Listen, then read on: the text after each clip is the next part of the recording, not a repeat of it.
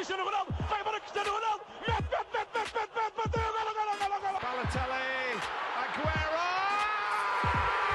Posse de bola para Portugal, vai Éder, vai Éder, vai Éder, vai Éder, chuta, chuta, chuta!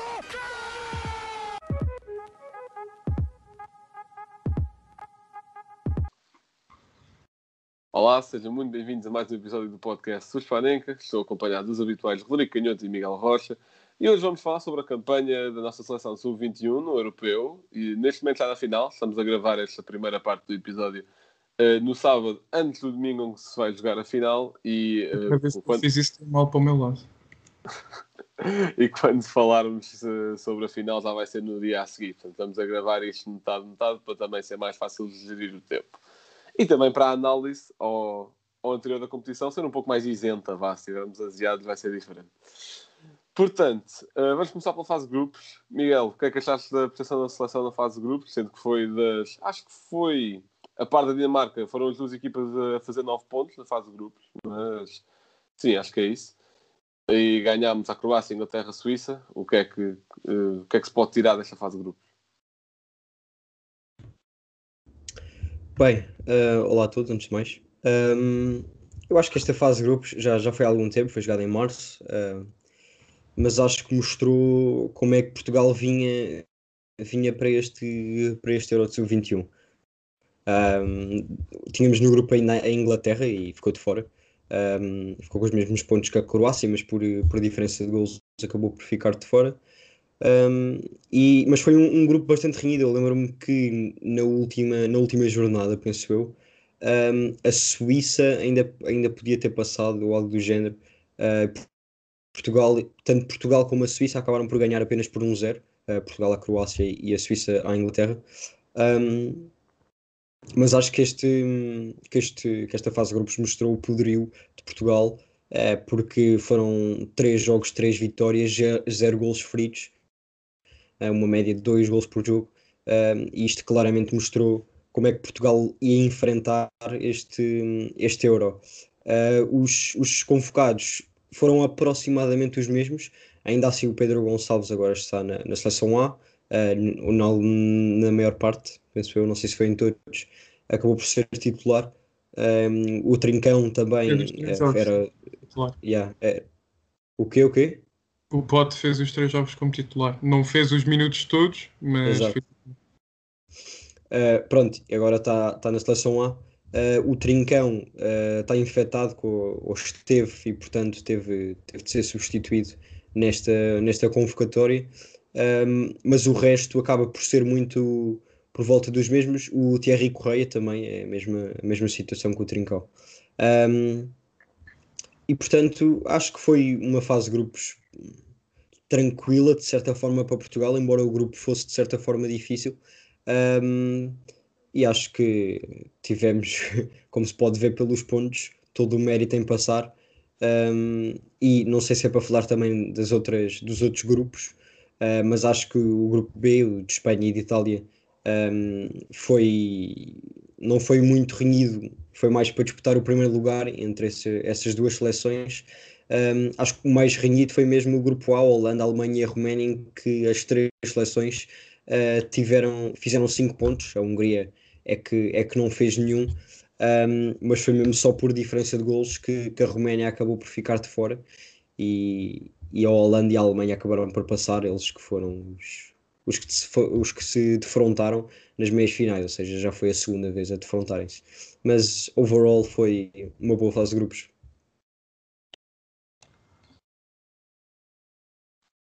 Exatamente, e tu disseste bem, eh, Portugal, ao fazer nove pontos, acho que não há aqui discussão nenhuma sobre o mérito de passar ou não, e, e, e acabou, e agora estamos na final, óbvio que isso não tem nada a ver com a fase de grupos, mas é um processo contínuo que vem de, desde aí. Passasse a fase de grupos, não... Pois não é isso, não. faz sentido, faz sentido, aquelas análises ao pormenor. Rodrigo, o que é que, o que, é que tens a dizer sobre esta fase de grupos? Desde já ao lado de todos, e partilho da mesma ideia do Rocha, que passamos com todo o mérito, claramente. Uh, queria só aqui fazer uma comparação uh, entre o plantel de Portugal, uh, na altura, quando jogámos contra a Inglaterra, e vencemos com um gol do Dani Mota, não é Dani da Mota, é Dani Mota, para ficar aqui esclarecido.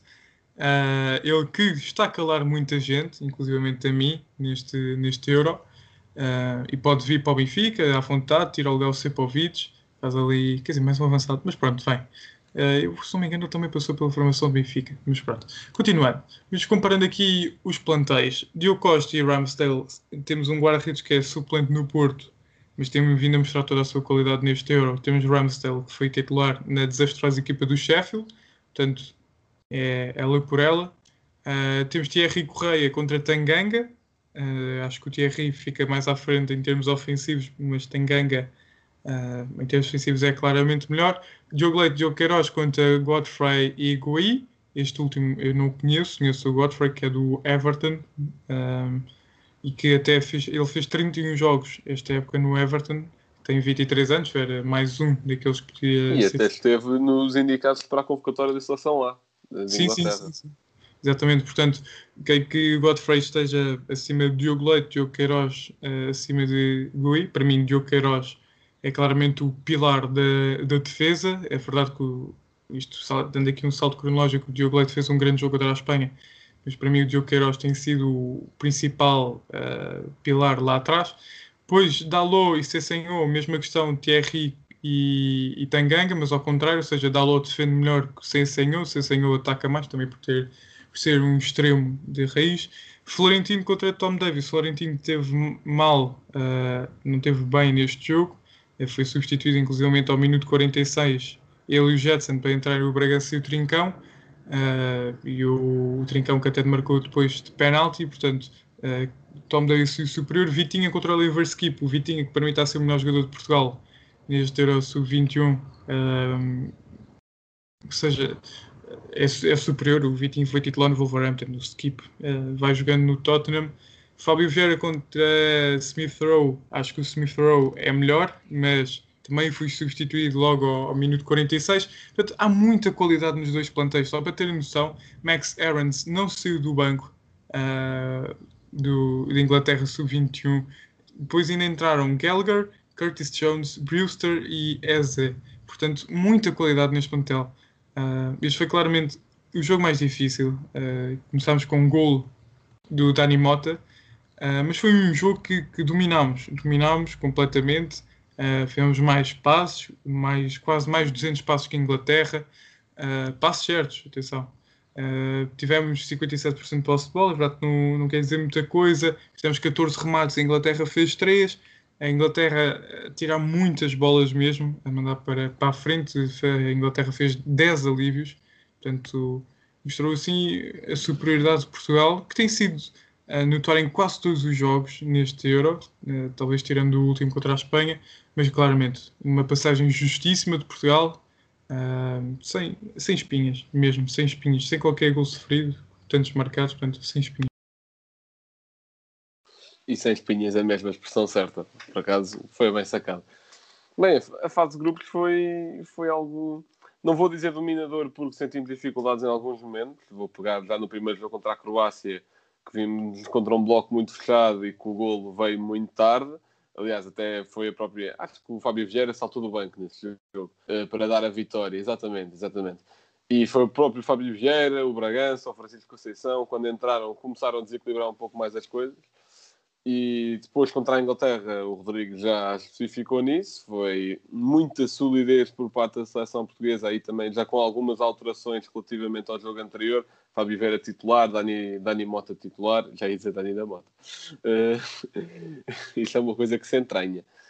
E, mas isto foi um jogo seguro e contra a Suíça 3 a 0. Isto aqui acho, não vou dizer que foi o jogo mais fácil, mas o jogo menos difícil, sendo que começas a ganhar aos 3 minutos e te vês na tu vês a gerir o resultado praticamente e vais aumentando, aumentando e, e, acho que foi o mais fácil. Portanto, também um pouco em relação ao que o Rodrigo estava a dizer da qualidade de plantel, eu acho que em ambas as convocatórias, tanto para a fase de grupos como para a fase eliminar, não há um jogador que não mereça estar lá.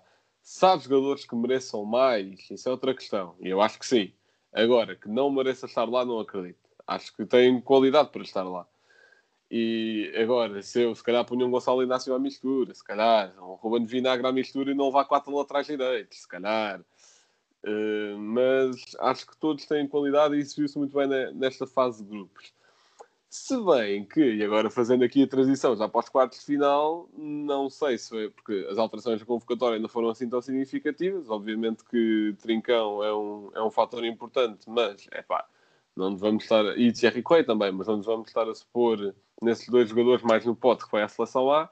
A convocatória não foi assim tão alterada e pá, aquele jogo contra a Itália foi muito tremido, foi muito tremido mesmo. Uh, apesar de Portugal, acredito nunca ter estado a perder, é pá, nos a desperdiçar muitas vezes a vantagem, demasiadas. Rodrigo, Não, o que é que achaste nesse jogo com a Itália? Três. Ainda falhou duas ou três. A Itália ali, o Cotrone falhou uma. Ahm, Não, o Coutinho fala muito, mas. exato, bem feito. Mas perguntaste-me a mim? Vai, vai, é tua, é tua.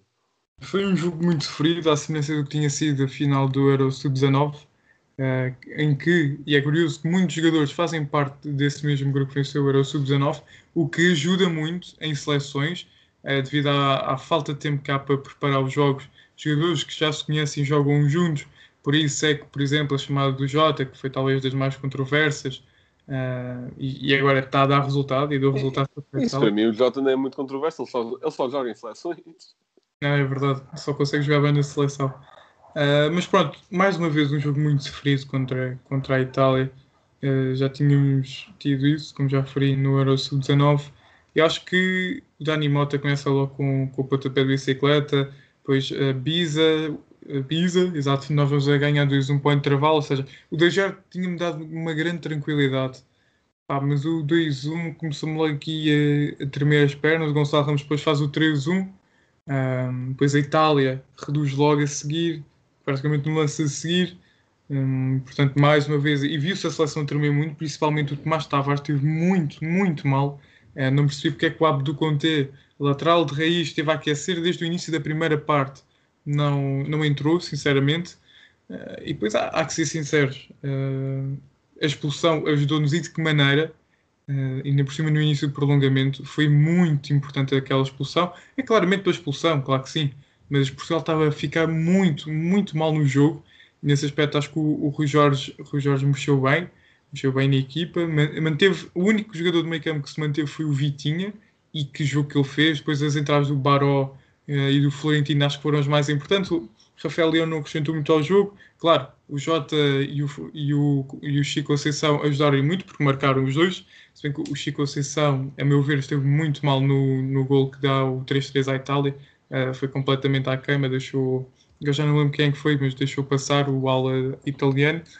Uh, mas acho que, apesar do Jota e o Chico Conceição terem marcado, acho que entra as entradas do Florentino e do Baró foram determinantes.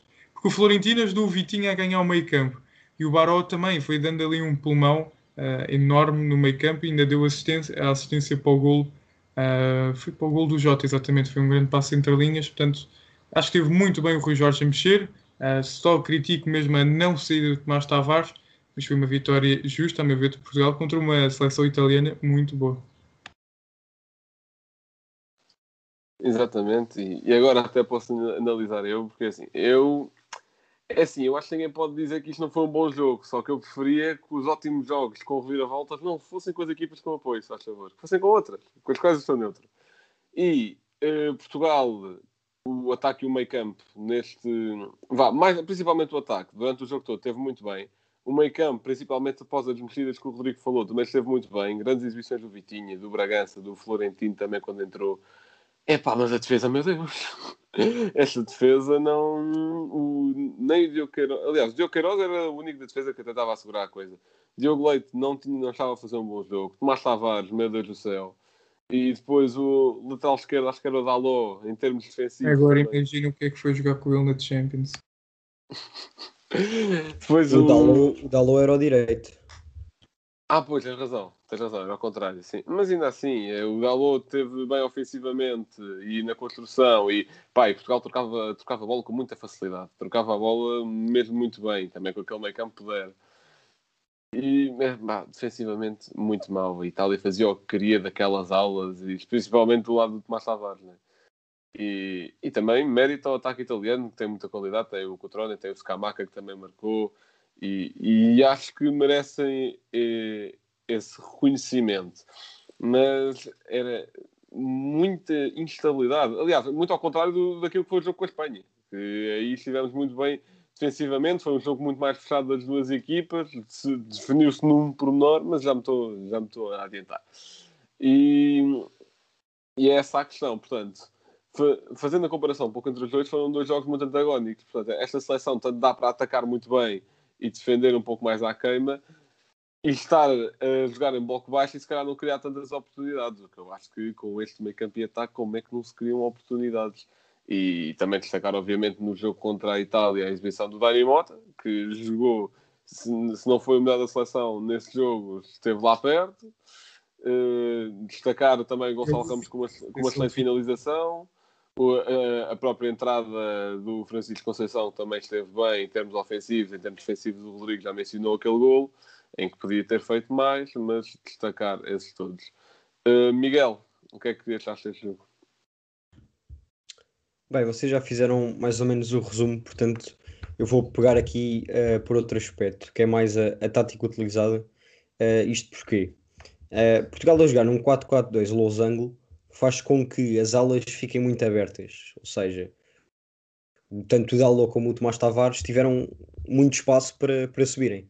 Isto faz com que, e isso aconteceu várias vezes, e penso eu num dos gols até foi essa a razão, eh, os centrais, principalmente, uh, fiquem em desvantagem e com dois jogadores para marcar. Houve lá um lance, penso eu, ou foi o primeiro ou o segundo gol de Itália, em que o Diogo Leite tem um jogador à frente dele e um jogador atrás e fica na posição certa, ou seja, a tapar a, a- a linha de passe e a encurtar o espaço para o jogador que tem a bola, uh, mas que não se consegue decidir bem porque o Tomás Tavares, acho que nesse caso era o Tomás Tavares, estava demasiado adiantado e não conseguiu uh, recuperar a tempo e o Diogo Leite teve de fazer a cobertura. Depois acabou. hum, Foi aquele golo em que é um cruzamento e a bola passa por baixo do pé do Diogo Queiroz e, e é golo. Ou seja, isso é um exemplo do desequilíbrio eh, defensivo que às vezes existe nesta seleção. Um, e isto porque tem a ver com o espaço deixado nas alas e que faz com que o Tomás Tavares e o Dalot subam, demasi- subam não é demasiado, depende das seleções, é demasiado não.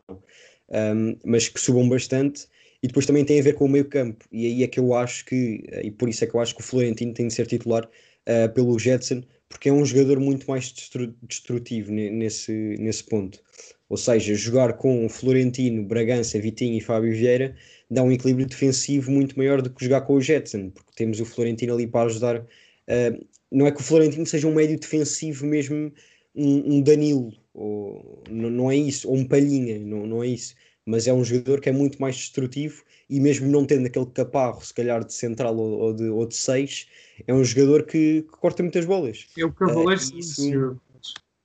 O que o quê? É o Cavaleiro Silencioso, como lhe chama o Helder Conduto. Sim, sim, exatamente, é, é isso mesmo. Um, e portanto eu acho, acho que isso dá muito mais equilíbrio. Um, e já agora, para pegar um pouco no, no ponto, isto não é nenhuma provocação, mas vou aproveitar a minha plataforma de, eh, para, para dizer isto, eh, na questão que o Blanco tocou há pouco do Gonçalo Inácio. Eh, a minha opinião é a seguinte, e acho que tem um pouco a ver com, o- com o Jota também, aquilo que vocês estavam a dizer que o Jota só jogava na seleção. Um, tanto seleção de sub-21 como até na seleção A, mas se calhar mais sub-21, o Rui Jorge já está lá desde 2010, se não me engano. Um, ele, ele tem-se vindo a habituar eh, com, com uma certa com certos jogadores Eh, e há ali alguns como neste caso é mais Diogo Costa, Diogo Leite, Diogo Queiroz e, e o Dalot Um, estes quatro estão, com, estão na seleção de sub-21 há um, dois anos mesmo tendo sido campeões pelo sub-19 já faziam algumas participações no sub-21 Um, e portanto são ali quatro jogadores que estão muito habituados a jogar entre eles Um, isto para tocar no ponto do Jota também, porque é um jogador que só joga na seleção, entre aspas, porque já está habituado. Um, e depois, isto, isto eu vou ligar a, a primeira, primeira abordagem que fiz, a questão defensiva, que é nós não temos um médio defensivo puro, nem temos um, laterais que, que, que sejam muito defensivos. Isto faz com que aconteça o quê? Os centrais têm um trabalho só para eles. E tocando no ponto do Blanco do Gonçalo Inácio, o Gonçalo Inácio no Sporting está habituado a jogar primeiro com três centrais e depois com um médio defensivo como o Palhinha, em que a maior parte das bolas não chegam aos centrais sequer. isto, primeiro, Portugal joga com dois centrais, não com três. Depois não temos esse tal médio defensivo. Ou seja, primeiro o Queiroz e o Leite estão habituadíssimos a jogar entre si. Depois, pôr o Gonçalo Inácio a jogar por um deles, uh, independentemente de, de, qual deles fosse, um, não ia ser o mesmo Gonçalo Inácio que se calhar nós vemos no Sporting, porque as condições não são as mesmas nem de perto nem de longe. Uh, as situações defensivas a que ele é exposto no Sporting não iam ser as mesmas situações defensivas a que ele é exposto na, na, na seleção. Um, e por isso é que eu acho que hum, já não sei quantos mais centrais é que, é que foram convocados. Acho que foi. Quem mais é que foi? Agora estou aqui a tentar ver. Eu acho que não temos mais nenhum central de raiz. Um... Temos o Diago Jaló. Diago Jaló. Ah, pois é, pois é, está aqui.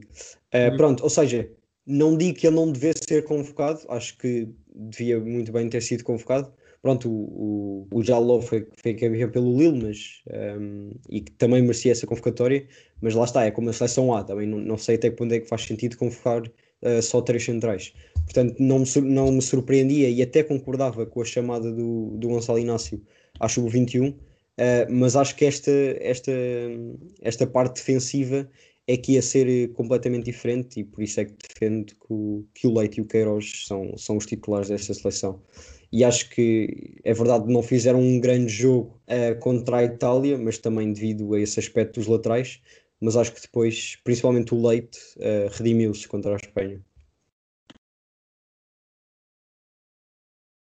Sim, eu, eu sempre defendi a convocação do, do Gonçalo Inácio, mas não era para titular, porque eu percebo a importância de teres uma dupla de centrais que se conhece. Agora, aliás, eu até, porque se fosse por esta época, o Diogo Queiroz não era convocado de certeza. O Diogo Queiroz foi suplente no Famalicão durante bastante tempo e, e, não, e não, é por aí. E uh, até o Leite fez alguns jogos, mas não fez assim tantos como o Gonçalo Inácio, pensou. Uh, sim, sim. Uh, o Gonçalo Inácio era titular no Sporting desde para aí desde Acho que não começou a titular titular, mas para aí desde a quinta, sexta jornada, por aí. E, e, a partir daí agarrou e não largou mais.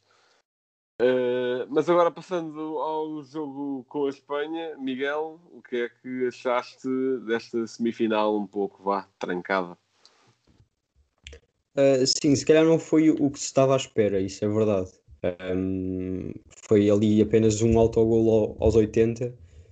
Um, e, e, a verdade é que se calhar esta seleção espanhola, em anos anteriores, uh, tinha, tinha jogador, jogadores muito mais conhecidos, de certa forma. Agora aqui nem todos estes jogadores têm, têm nome, vá.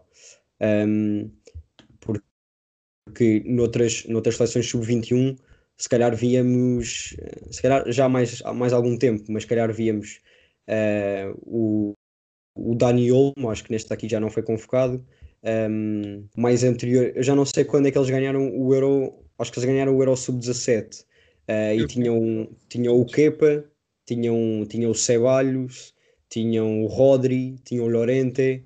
Uh, não sei, aqueles são a seleção lá. Tinham, tinham, tinham também o, o Daniel. Eu estou a dizer, não tinha o Dani Olmo uh, nesta convocatória, agora contra Portugal, acho eu. Ah, sim, sim, isso não. Isso não. Pronto. Sim, grande parte dos um, jogadores que estão nesse Euro estão agora na seleção lá. Exatamente, exatamente. Ou seja, nessa altura, se calhar a Espanha tinha jogadores muito mais. com mais nome, se calhar, uh, mas de certa forma, uh, não tendo nome, isto, pronto, tinha o Brian Dias, que é se calhar o jogador mais conhecido, e o Mingueza do Barça. Mas, mas jogaram bastante bem e eles já, já, vinham, já vinham de outra eliminatória contra, que também foram a prolongamento, contra a Croácia, se não me engano, um, que, também, que também fizeram um, um, grande jogo e são realmente uma grande equipa. Eu acho que este pronto, foi um jogo muito mais fechado. o, o Rui Jorge disse isso e eu acho que é o que resume uh, melhor o jogo ambas as equipas poderiam ter passado à final e ambas as equipas mereciam. Um, acaba por ser injusto Espanha não passar, mas acaba por ser justo Portugal passar. Eu acho que esse é o melhor resumo. Sim, exato. É, foi um pouco um jogo bastante equilibrado, qualquer equipa merecia passar, mas acho que pela totalidade da competição, o, o justo o vencedor dessa eliminatória foi Portugal e a consequente passagem à final acho que foi justa. Rodrigo, o que é que conclusões deste jogo? Bem, conclusões deste jogo vem uma óbvia logo à cabeça, que é quando esta seleção quer, sabe defender. Um, foi pena, foi pena não termos tido mais bola, não em termos estatísticos, que isso tivemos, por exemplo, a Espanha fez quase 600 passes, nós fizemos 476, uh, o guarda da Espanha, o Álvaro Fernandes, só fez uma defesa. Uh, não, não foi um jogo muito faltoso, uh, porque houve 11 faltas para cada lado, portanto não é muito. houve muitas recuperações de bola, 14 para cada lado, mas depois é aqui um pormenor, um pormenor que para mim não é pormenor, é muito importante, que é, é que Portugal fez 26 alívios. Ou seja, eu lembro-me várias, várias ocasiões em que vinha à Espanha era puma, o Leite a tirar, ou o Queiroz a tirar, uh, o Abdu que também teve muito bem. Portanto, é pá, calma. é verdade que a Espanha teve por cima, teve bastante tempo por cima, e o facto da Espanha não ter um avançado de referência, porque como o Rocha já referiu, como jogamos no 4-4-2 de Losango, uh, com laterais muito, muito subidos, depois o Queiroz e o Leite tentam fazer marcação homem-homem. E o facto da Espanha não ter um ponta de lança de raiz uh, ajudou, ajudou a atrapalhar a defesa de Portugal. Mas mostrou que Portugal soube defender, a Espanha fez 20 remates, Portugal fez 8. Uh, ah, o gol nem surgiu a partir de um remate, foi um grande passo do Vitinha para o Fábio Vieira. Depois teve a felicidade do, do Cuenca cortar para a própria baliza. Mas pronto, foi destacar do lado da Espanha o Cucurella, que tem vindo a fazer épocas muito boas no Retafe e que foi um erro, a meu ver, o Barcelona ter deixado de sair. Uh, em vez disso, que foram buscar o Firpo, sendo que o Jordi Alba não vai para novo e preferiam despachar o Cucurella, se bem que ele lá joga mais como extremo. Depois o Gonzalo Vilar, da, da Roma, que também jogou muito, acabou por sair ao minuto 82. E o Brian Gil, que foi, foi o principal fator de, de equilíbrio da, da Espanha. Eu só queria dar aqui algumas estatísticas muito interessantes, que, que são mais remates foi o Brahim Dias, da Espanha, com 5, Vitinha fez 3, do lado de Portugal. Depois remates à baliza só houve um de cada lado.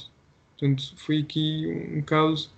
Um, foi um bocado decepcionante, a meu ver, nesse aspecto.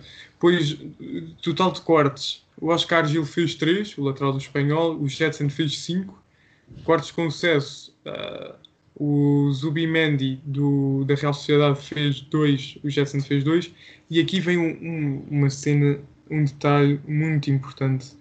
Foi roubos de bola. Mingueza foi o melhor de Espanha com 3, Diogo Leite 10. 10 roubos de bola. O que é, o que é impressionante. Uh, notar que o jogador que mais faltas fez de Portugal foi o Rafael Leão. O que mostra que também o Rui Jorge pedia à nossa seleção para defender mais, mais em cima, por os centrais, porque, como sabemos, a Espanha gosta muito de sair a jogar. É uma coisa que é incutida desde muito novos e vemos sempre a Espanha com muito posse de bola em todos os jogos. Uh, mas foi um jogo muito, muito coeso de Portugal. Mostrou que a nossa seleção, uh, ao contrário que tinha mostrado nos outros jogos, sabia defender. E acho que, fazendo aqui um bocado já a antevisão para, para amanhã, Uh, acho que temos condições para ganhar, apesar da seleção alemã ter muitos bons jogadores. Uh, destaca o Wirtz, que levou a Alemanha às costas na eliminatória, mas temos capacidade para defender e para atacar, basta ter cabeça. Faz sentido e é óbvio que os jogadores do 21 só não vão ouvir esse discurso porque o episódio só sai na segunda-feira. Mas, relativamente ao jogo com a Espanha, vocês disseram grande parte de, de, daquilo que, em que eu me queria focar, portanto, eh, vou só fazer um paralelismo que me pareceu adequado, que foi, este jogo com a Espanha teve muitos aspectos semelhantes ao primeiro jogo que fizemos no Europeu com a Croácia, portanto, um bloco baixo e que foi desbloqueado com, com a entrada de jogadores mais criativos, eh, que, como, como Fábio Vieira e Vitinho, como se acabou de ver, e aliás, o próprio remate para o autogol foi do Fábio Vieira, que tinha marcado o gol contra a Croácia. Portanto, vejo aqui algumas semelhanças, apesar de que contra a Espanha foram dois blocos baixos, mas foi um jogo muito mais equilibrado do que contra a Croácia, que tivemos muito mais bola, claro que sim. Mas de resto é aquilo em que vocês se focaram, portanto também não vou, não vou estar a repetir. E já agora dizer, uh, digamos que se não tivesse autogol e se aquela bola do Fábio Vieira tivesse passado, o Tiago Tomás marcava na boa. Portanto, Sim, Exatamente. eu acho que sim. E agora, já depois de, de jogada a final, nós a última vez que fizemos isso, dividi o episódio em dois, também não deu bem para o Rodrigo. Portanto, eu estou aqui a ver um ponto comum. Eu, É. já sabia, eu disse isso, eu disse isso, já É, sabia. é deixares de apoiar as equipas que estão nestas decisões. Ponto. Mas pronto, vamos lá falar sobre a final. Miguel, o que é que achaste desta final que Portugal acabou infelizmente por perder? ora bem. hum, tal como nas meias finais, acabou por ficar um zero, mas foi um jogo com muitas mais oportunidades de gol do que o jogo com a Espanha. Uh, disso não há dúvidas. E acho que foi um jogo muito melhor disputado. Hum, agora, assim, coisas, coisas a retirar.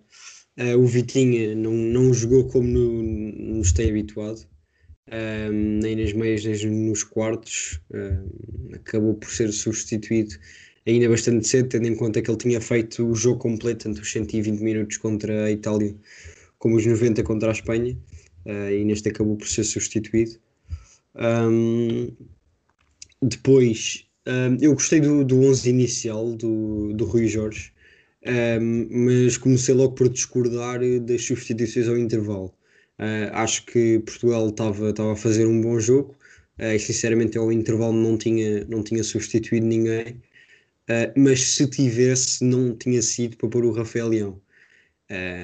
Teria posto no máximo o Gonçalo Ramos, mas ainda assim achei que o Dani Mota estava a fazer um, um bom jogo e podia muito bem ter continuado. Um, porque acho que o, o Rafael Leão não, não defende, é um jogador que, ok, ataca bem a profundidade, mas não, não pressiona como o Dani Mota e não dá a vida. Um, jo- um jogador com a mania. É com a mania, no fundo. Sim, e mesmo no fim do jogo até me estava a enervar um pouco. Eh, Estava a perder muitas bolas e ele, que é um jogador grande, não ganhava nenhuma bola no ar. Ahm, mas ahm, acho que neste eh, tenho claramente que, que destacar, eh, ao contrário do jogo com a Itália, tenho que destacar a defesa. Acho que o Diogo Leite, o Queiroz e principalmente o Diogo Costa fizeram um grande jogo. Se não fosse o Diogo Costa, tínhamos levado mais 3 ou 4. isso, e portanto, pelo menos não foi assim, eh, mas a verdade é que Portugal também teve oportunidades de gol para marcar, principalmente a do Vitinha, eh, que é. Imagina, eu percebo o que é que ele tentou fazer, mas ali é, é, é rematar à primeira. Eh, não, eu percebo até. Ou melhor, como é que eu ia explicar isto? A primeira simulação eu não percebo, mas a segunda já, porque está com um defesa e um guarda-redes à frente. Mas eu ali era rematar aquela bola logo Eu, a que mim, é estava em frente à baliza. Eu, eu é exatamente ao contrário. Eu percebo a primeira simulação, não percebo a segunda. Não, porque imagina, eh, na, na primeiro, no, primeiro, no primeiro momento ele está em frente à baliza e tem só o guarda-redes, podia muito bem ter rematado. Não, mas o central já estava a chegar, o central eh, bloqueava o remate. Então, mas na, na primeira simulação ficou o guarda-redes e o central. Não, não, mas ele fazia a primeira simulação e eu tocava para o lado. Pois, Ora, ok, só, só se fosse isso, eu podia ter assistido, mas ali eu acho que era para, era, era para rematar. Ahm, mas sim, acho, acho que é isso. Ah, acho que o Fábio Vieira fez, fez um melhor jogo do que nas outras fases, ao contrário do, do Vitinha. Ahm, por acaso acho que já estava a ver há bocado ah, e acho que o Fábio Vieira recebeu o prémio do melhor jogador da fase final do Euro. Não tenho certeza. Um, mas se o Vitinha tivesse feito um bom jogo nesta final, isso, claro, uh, Portugal tivesse ganho, seria muito melhor. E ele teria sido o homem do jogo, o homem, ou melhor, o MVP do, do Euro. Mas, mas pronto, é mais uma final perdida, já são três. Uh, Lembro-me melhor, obviamente, de 2015, aquele penalti falhado pelo William. Mas pronto, é mais um, é mais um para a história. Aliás, digo que não era só o William, acho que foi o Jogai também. Foi a malta da formação Sporting a falhar os penaltis todos. Curioso que foi a partir desse ano que começámos a ganhar as putas de penaltis todas na equipa A, mas... Enfim, coisas da vida. Uh, Rodrigo, o que é que achaste desta final? É, como já devem ter reparado, deve ser aquele que ainda está mais de cabeça quente, mais aziado. É porque ao contrário de muitos que não gostam da pausa das seleções, eu gosto imenso. É, principalmente quando, quando está Portugal. É, e mais uma vez, uh, sabemos que a escola de Abdo Conte e Nuno Tavares é a mesma, a escola Sporting, uh, não sabem meter os apoios como deve ser, o Abdo Conte foi todo trocado uh, ali, agora já não lembro se foi o, foi o Baku ou se já tinha, exato, porque o Baku dá a cinza, portanto o Baku esteve muito bem, ele foi o lateral titular do Wolfsburg e está num nível altíssimo, mas o Abdo Conte vai todo torto, vai muito, muito mal, portanto a mostrar que aquele corredor esquerdo, à semelhança do que foi o europeu todo, era claramente o calcanhar daqueles da nossa seleção. Notou-se muito uh, a falta de rendimento do Vitinha neste jogo, uh, esteve muito apagado. Eu aqui discordo do Rocha, não me lembro de ver o, o Fábio Vieira, uh, viu muito apagado.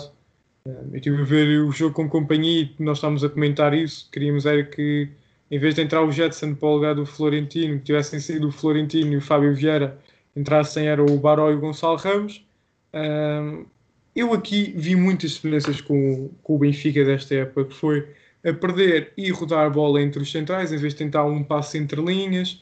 Uh, viu o cruza-bola, em que era bola para o Ratão, uh, para o Rafael Leão, desculpem, uh, e ninguém, e ele não conseguia apanhar nenhuma. Eu só queria recordar é que estamos a jogar com cruzamentos contra a Alemanha, que tinha dois centrais com 1,95m, o, o Baku... E nós estávamos só com um ponta, Exatamente. a altura. Exatamente, isso foi outra coisa que eu não percebi. Contra centrais tão físicos, vai tirar o Dani Mota, que era claramente aquilo que aguentava melhor o choque. O Rafael Ratão, eh, outra vez, o Rafael Leão não fez nada.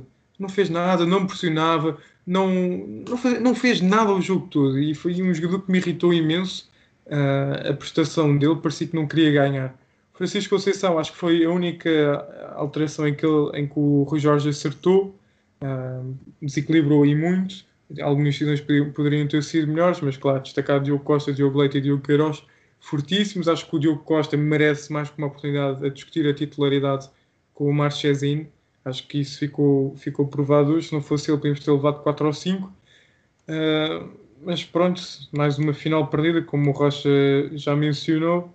Acho que aqui o treinador tem a sua cota à parte, uh, mas vi os jogadores, epá, muito a passo, muito a passo para pressionar, parecia que estavam a fazer um favor e sinceramente não gostei da atitude de muitos deles, mas pronto. Uh, mais uma final perdida, vamos ver, vamos ver uh, para no próximo europeu se finalmente conseguimos ganhar, apesar de eu achar que esta claramente. Mundial. Ah, exato, Mundial, mas apesar de eu achar que esta foi da, das melhores gerações que Portugal já teve nesta, nesta idade. E que já não vão jogar o próximo. Yeah que esta final realmente foi uma pena, porque eu tinha muito boas recordações contra a Alemanha sub-21. Agora vou deixar de ter. Bem, uh, em primeiro lugar, destacar que adorei o Rodrigo utilizar aqui, uh, vá, palavras de índole sportingista, chamar ratão ao Rafael Leão, adorei. Mas falando do jogo jogado. Foi devido ao espaço que estive a ver o jogo. Exato, exato. Falando do jogo jogado, é assim, eu achei as entradas do Francisco Conceição e do Jota adequadas. Sim, era isso que se pedia. Mas nós não podemos passar um torneio inteiro a jogar em 4-4-2 para depois as nossas soluções de recurso ser abrir o jogo num sistema que os jogadores não estão habituados. Epá, não, não, não pode não. ser assim. Esporte, o Rui Jorge fez isso várias vezes ao longo do torneio todo. Ele passava muitas vezes do 4-4-2 de Lausanne para um 4-3-3. Acho que, acho que isso eu discordo, até porque o Jota e o Conceição até ajudavam a defender, mas que estávamos a ter muitas dificuldades. Sim, Depois, mas isso era em jogos em que o meio campo estava a funcionar e ligava setores. Hoje, claramente, e que provavelmente estávamos a ganhar. Ou pelo menos ah, não a perder. Sim, uh, com, a Itália, com a Itália entrou, entrou o Francisco Conceição para marcar mais um, o Jota a mesma coisa. Mas lá está, isso é em jogos em que o meio campo fazia ligação entre setores. O nosso meio campo hoje, que foi uh, a área do campo que nos deu, que nos deu a campanha do europeu toda, foi Fábio Vieira, Vitinha e Bragança. O melhor hoje até foi o Bragança. E, aliás, o melhor hoje, e para mim, do torneio. Mas, é uh, pá, o Vitinho e o, mais o Vitinha que o Fábio Vieira. O Fábio Vieira ainda teve alguns momentos, mas o Vitinho é totalmente apagado hoje, um jogador irreconhecível. Ele que foi para mim o segundo melhor da seleção na campanha inteira, muito irreconhecível. E não estou só a falar daquele lance, que para mim também é algo escândalo, mas não é só isso. Relativamente à defesa, foi o que o Rocha já disse, destacar a dupla de centrais, estiveram bastante bem. O guarda-redes também, o Diogo Costa foi, foi um monstro completo à baliza e, e não, não sei o que é que seria se ele não estivesse lá. E depois é, é, foi o que o Rodrigo também já falou: é, é o cruza-bola para quando começamos o jogo com dois pontas de lança, mas estamos a fazer cruza-bola quando só, já só temos um. Sendo, sendo que isto antes do Gonçalo Ramos, porque mesmo que depois ainda, ou melhor, mesmo Só- a tentar do Gonçalo Ramos, já estamos a fazer isso. Sendo que Para tocar na bola. Exato, é isso.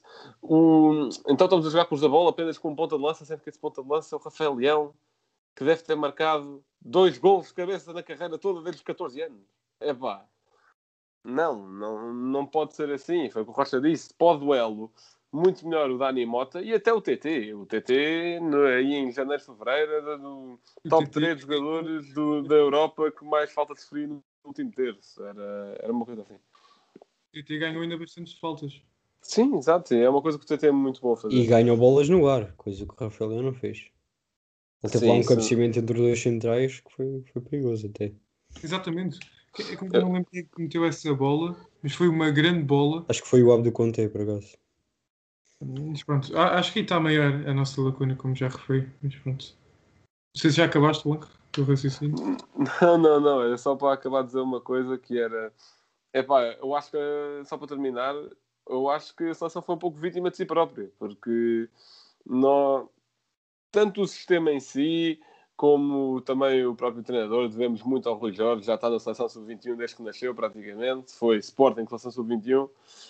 E, e devemos. Pentacampeão devemos antes pelo Porto, ok, Blanco? O quê? Desculpa, não ouvi, não ouvi. Pentacampeão antes pelo Porto, ok. Sim, pois. Mas, é pá, devemos muito ao Rui Jorge, criou uma geração muito sólida, mas é pá, parece que ele tem um, algo contra ganhar finais, não sei, não estou a dizer que é culpa dele, totalmente, estou a dizer que parece que é um síndrome que lhe persegue, porque as mesmas ge- gerações que vencem o Europeu Sub-17, o Europeu Sub-19, chegam ao Euro Sub-21 e não ganham, é. Sendo que eu- a geração, em teoria, é mais completa, não é? Tens maior leque de opções eh, num Euro Sub-21 do que num Euro Sub-17. Isso nem se discute. E se bem que as outras também.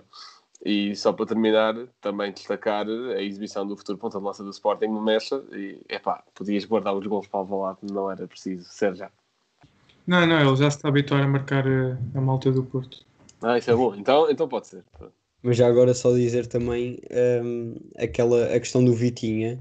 Eu acho que ele sofreu, sofreu entre aspas, porque é uma questão de tática, hum, do adversário. Eu acho que ele teve muitos mais jogadores a pressionar e isso também aconteceu com o Virtus, tal como eh, acho que foram dois jogadores muito parecidos no jogo, porque ao contrário do resto do, do Euro, não se viram quase eh, nesta, nesta final. E foram os dois substituídos relativamente cedo. Uhum.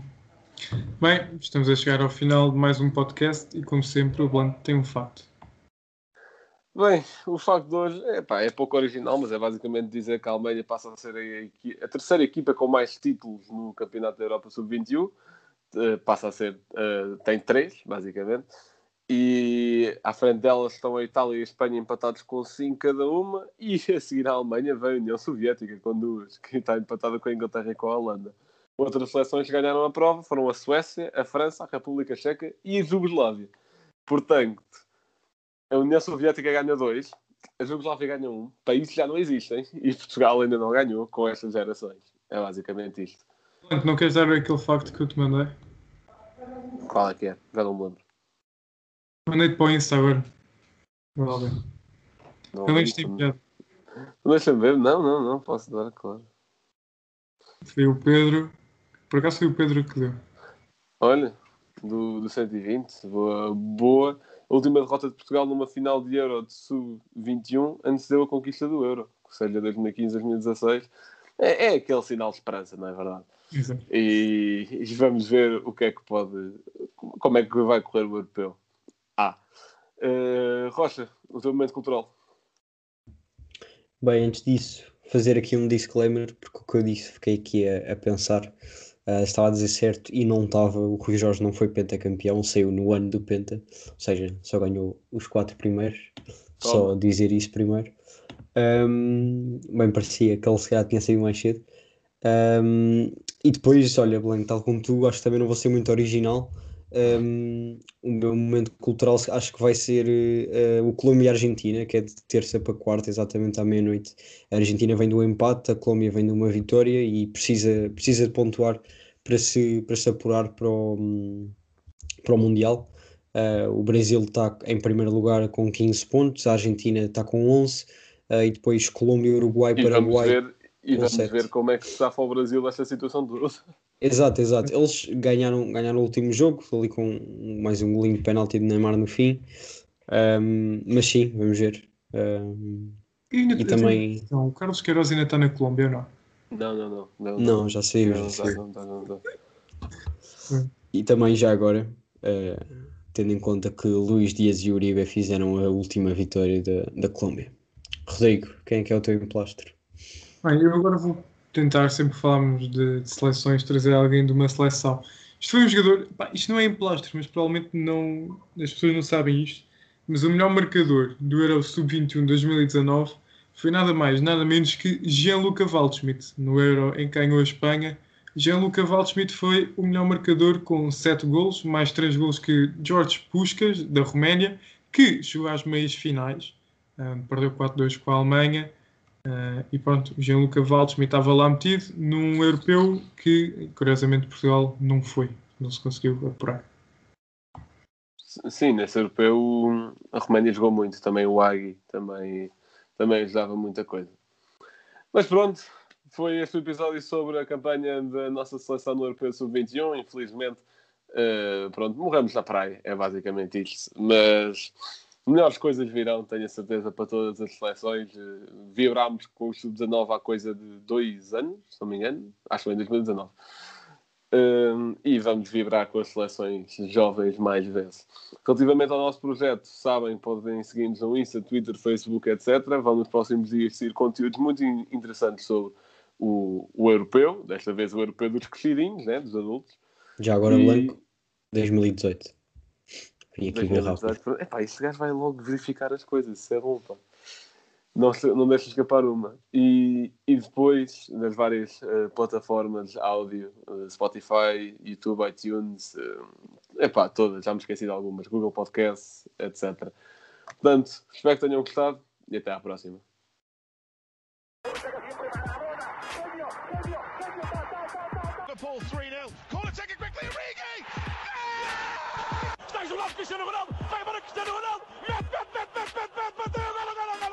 Balotelli, Aguero! Posso de bola para Portugal, vai Eder, vai Eder, vai Eder, vai Eder, chuta, chuta, chuta! chuta.